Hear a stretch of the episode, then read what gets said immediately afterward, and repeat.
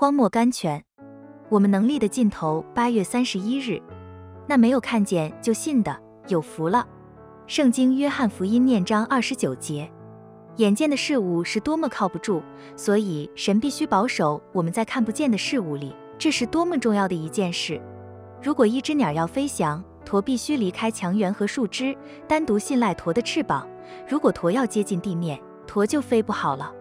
亚伯拉罕必须先看见自己的力量完了，自己不能再做什么了，自己已经死了，然后才肯完全让神来做。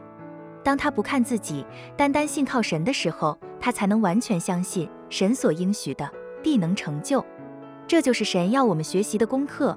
神必须拿去一切我们所仰赖的东西。直到我们能够不靠别的东西来信靠他，那时他就要叫他的话语成为事实。信宣 A. B. Simpson。